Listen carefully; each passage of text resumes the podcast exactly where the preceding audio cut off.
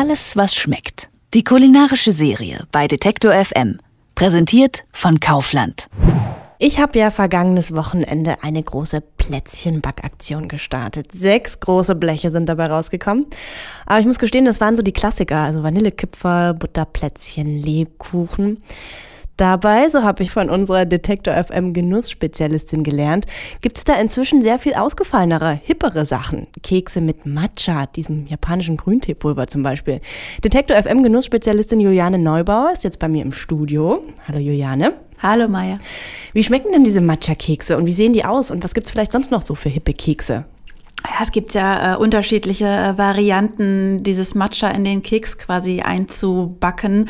Entweder halt machst du es mit in den Teig mit rein, da schmeckt es nicht ganz so vor, aber mir trotzdem, für mich trotzdem genug, dass es mir nicht schmeckt. Ich bin nämlich kein Fan von Matcha-Pulver.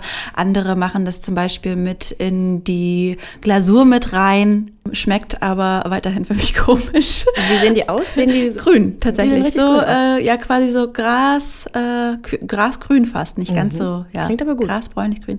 Ja, äh, optisch äh, hui, für mich geschmacklich eher pfui, aber es ist natürlich alles Geschmackssache. Jetzt müssen wir hier mal klären, wenn ich die Spezialistin im Studio schon mal da habe, warum und seit wann backen wir denn nun Kekse in der Weihnachtszeit? Also um hier gleich mal die Erwartung enorm runterzuschrauben, so ganz genau kann ich dir das gar nicht sagen. Es gibt nämlich da diverse Theorien dazu, die für mich schlüssigsten teile ich aber gerne mit dir. Unbedingt. Ich habe äh, gerade schon gesagt, es gibt ganz klassische Plätzchenrezepte, also das, was ich eben so mache, so Butterplätzchen, dass man mit einem Ausstecher die dann in Form bringt und nach dem Backen eben verziert.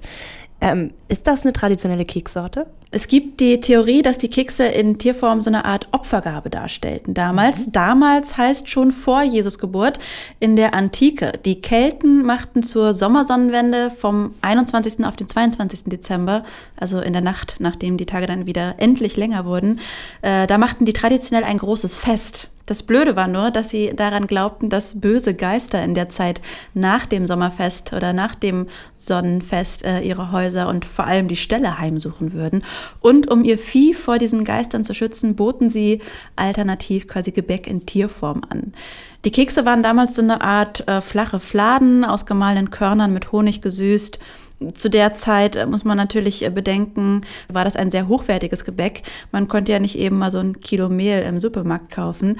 Und äh, so ein Keks in Tierform ähm, hatte einen ganz anderen Wert eben in der Zeit.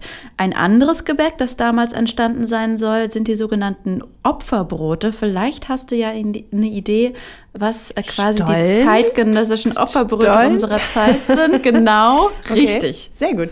Ähm, also haben Plätzchen an sich ähm, gar nicht direkt mit Jesus und Weihnachten zu tun. Also die einen sagen nicht unbedingt, die anderen aber sagen schon.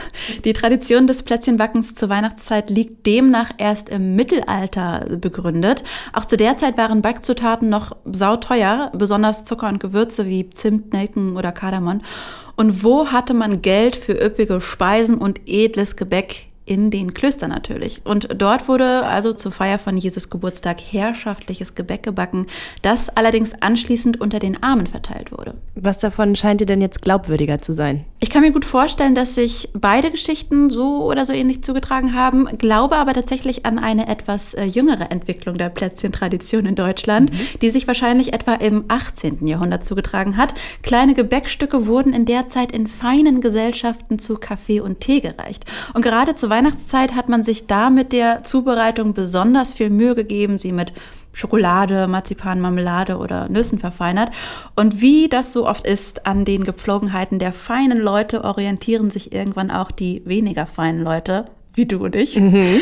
Und äh, so verbreiten sie sich halt quer durch die Gesellschaft und dann backen alle irgendwann Plätzchen zu Weihnachten. Sind denn eigentlich Plätzchen und Kekse das gleiche? Also der Korinthenkacker, um hier im kulinarischen Jargon zu bleiben, würde wahrscheinlich sagen, nicht ganz, denn das Wort Plätzchen kommt vom Wort Platz.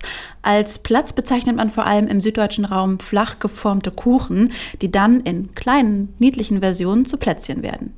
Kekse hingegen meinte ursprünglich gar nicht unbedingt ein süßes Feingebäck, sondern eher ein nahrhaftes Dauergebäck, das Schifffahrer auf langen Reisen mitgenommen haben. Keks kommt da äh, vom englischen Cake, weiß nicht, vielleicht einer der ersten Anglizismen in unserer Sprache. Mhm.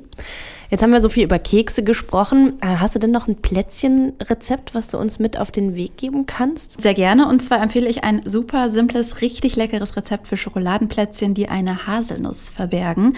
Total lecker und beliebt bei meinen Freunden. Machen sich auch gut als liebevolles Geschenk. Ich finde auch so eine selbstgemachte Leckerei zu verschenken grundsätzlich besser als irgendwelchen Nippes. Das Rezept teilt Detektor FM Genussexpertin Juliane Neubauer mit uns online unter detektor.fm und ich sage ganz vielen Dank. Sehr gerne. Alles, was schmeckt. Mehr leckere Ideen und tolle Rezepte gibt's auf kaufland.de.